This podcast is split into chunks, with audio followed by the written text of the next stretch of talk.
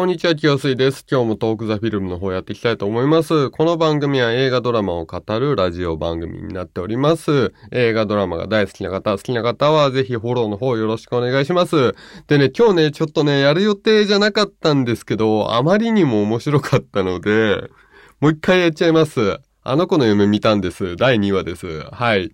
あの、前回、えーもうこれアップしてるんですよね、あの1話目を。だから、まあ、1話ずつやる必要はないかなとは思ってたんですが、あまりにも2話目がよくできてたので、結構神回だったので紹介したいと思います。で、今回はね、あの、吉根京子さんっていう女優さんが、えー主演で、まあ、山里さんがね、こう妄想して、吉根、吉根京子さんって本当はこんな感じなんじゃないかっていうのを、まあ、描いた作品になってるんですけど、まあ、えーっと、僕ね、あんまりこの吉根京子さんって方ね、知らなかったんですが、えー作品はドラマも映画もかなりいっぱい出てるみたいなんですけど、まあ、主演とかはあんま少ないのかなちょっとわかんないんですが、えー結構な作品出てる、えー女優さんになっています。で、ちょっとね、このドラマの設定、あの、山里さん、あの、南海キャンディーズのね、山ちゃんがね、書いてる、えー設定なんですけど、これね、過去の放送でもう話してるんで、ちょっとそっち聞いてない方はね、まずそっちっち聞いてからこっち来てくれるとね、わかりやすいと思うんで、ぜひちょっとお願いします。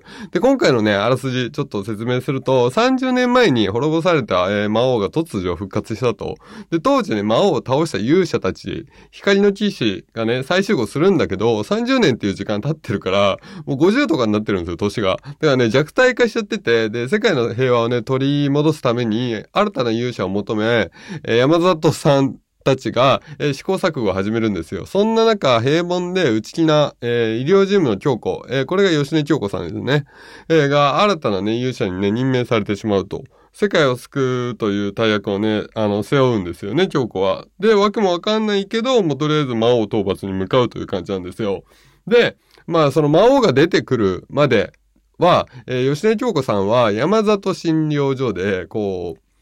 医療事務の受付をやってるわけですよ。やってるんですけど、まあ、魔王が出てきたと30年ぶりに。もう設定がむちゃくちゃなんですけど。で、魔王を30年前やっつけた騎士たちが山里さんとか、まあ、あと他二人の方がいて、で、勇者もいたんですけど、勇者がね、もうね、要は引退してるんですよね。もう。で、なんか、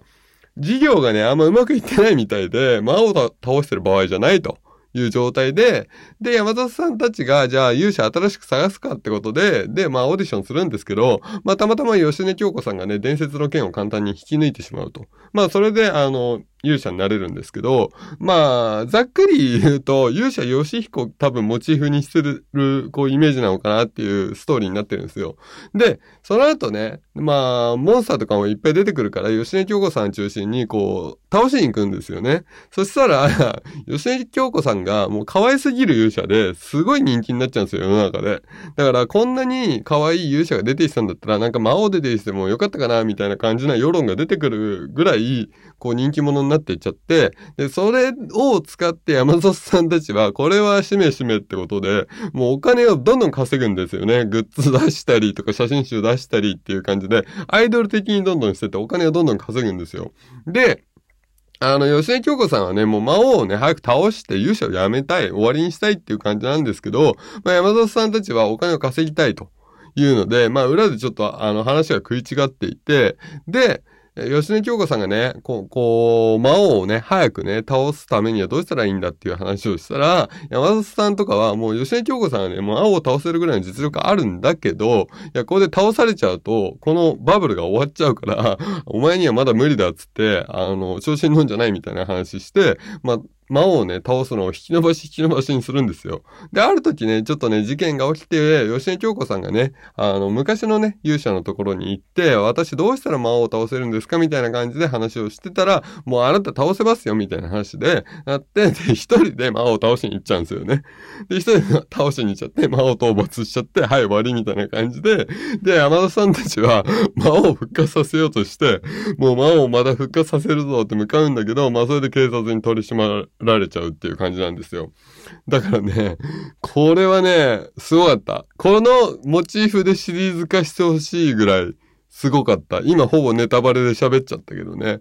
すっごい面白かった、これ。うん。なんつうんだろうな、もう、山里さんっていうか中野大河さん、山里さんをやってる中野大河さんがね、もう1話よりね、2話のこのキレッキレ感がすごくて、で、1話は、あの、恋愛もので中条あやみさんがすごいモテるっていう内容だったんですけど、まあ、それもそれで良かったんですよ。良かったんですけど、ちょっとね、あのありきたり感はちょっとあったんですよね、正直。ただ、その、山里さんがね、こう、妄想で書いたっていう設定と、中野大河さんがハマりにもハマっている山里役っていうので、すごい持ってってた感じあるんですけど、今回の2話はね、もうすごい、もう本当に、ね、吉彦パクってると思うんだけど、あの感じはすごかったね。これで一本、こう、ワンクールドラマいけんじゃないっていうぐらい、すごい面白かった、これは。うん。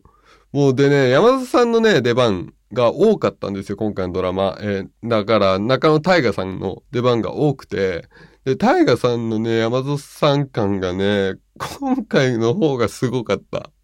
だから多分これ大河さん出れば出るほど高評価が、評価がね、どんどん上がっていく作品なんじゃないのかなと思って見てましたね。で、ちなみにちょっとね、小ネタなんですけど、あの、山里診療所だ、だったんですよね、最初はこのストーリー。で、吉根京子さんそこで働いてたんですけど、勇者になる前は。で、山里さん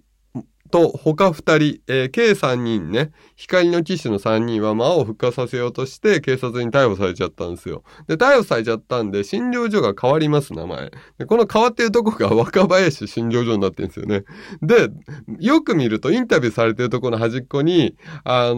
ー、書いてあるんですよね。若林の下も。で、若林、えー、正康って書いてあります。ただね、漢字が違うんですよ。で、これ完全にあれですよ。もう、オードリーの若林さんのこと多分イメージして、そこぶっ込んだんだと思うんですけど、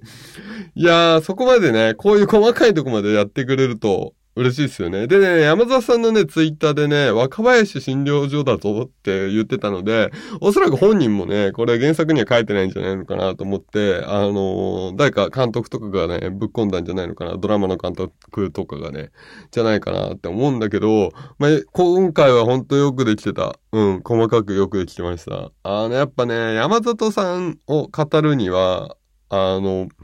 まあ、しずちゃんもね、重要なポジションなんですけど、山里さんはやっぱ語るにはね、若林さんはね、抜けられないんだよね。うん。もう本当に。この二人はね、あの、足りない二人で散々やってるから、あの、二人がやっぱこういう、どっちかが活躍してる時にちょっとこう添えるみたいなことはね、あってほしいので、今回の若林診療所はね、その山里ファンにはかなりグッとくるもんだったんじゃないのかなと思いました。はい。というわけで、ね、今日ね、すごい結構熱量でね、バーって話したと思うんだけど、まあよかったらまだ見てない方ね、このあの子の夢を見たんです。ぜひ見てほしい。TVer でやってるんで、1話はもうちょっとね、TVer で見れないんで、あの土曜日までかな？あの、TVer でね、2話話やってるんで、えー、ぜひ見てほしいです。あの2話だけ見ても全然楽しめるんで、皆さんよろしくお願いします。というわけで今回のラジオは以上になります。ありがとうございました。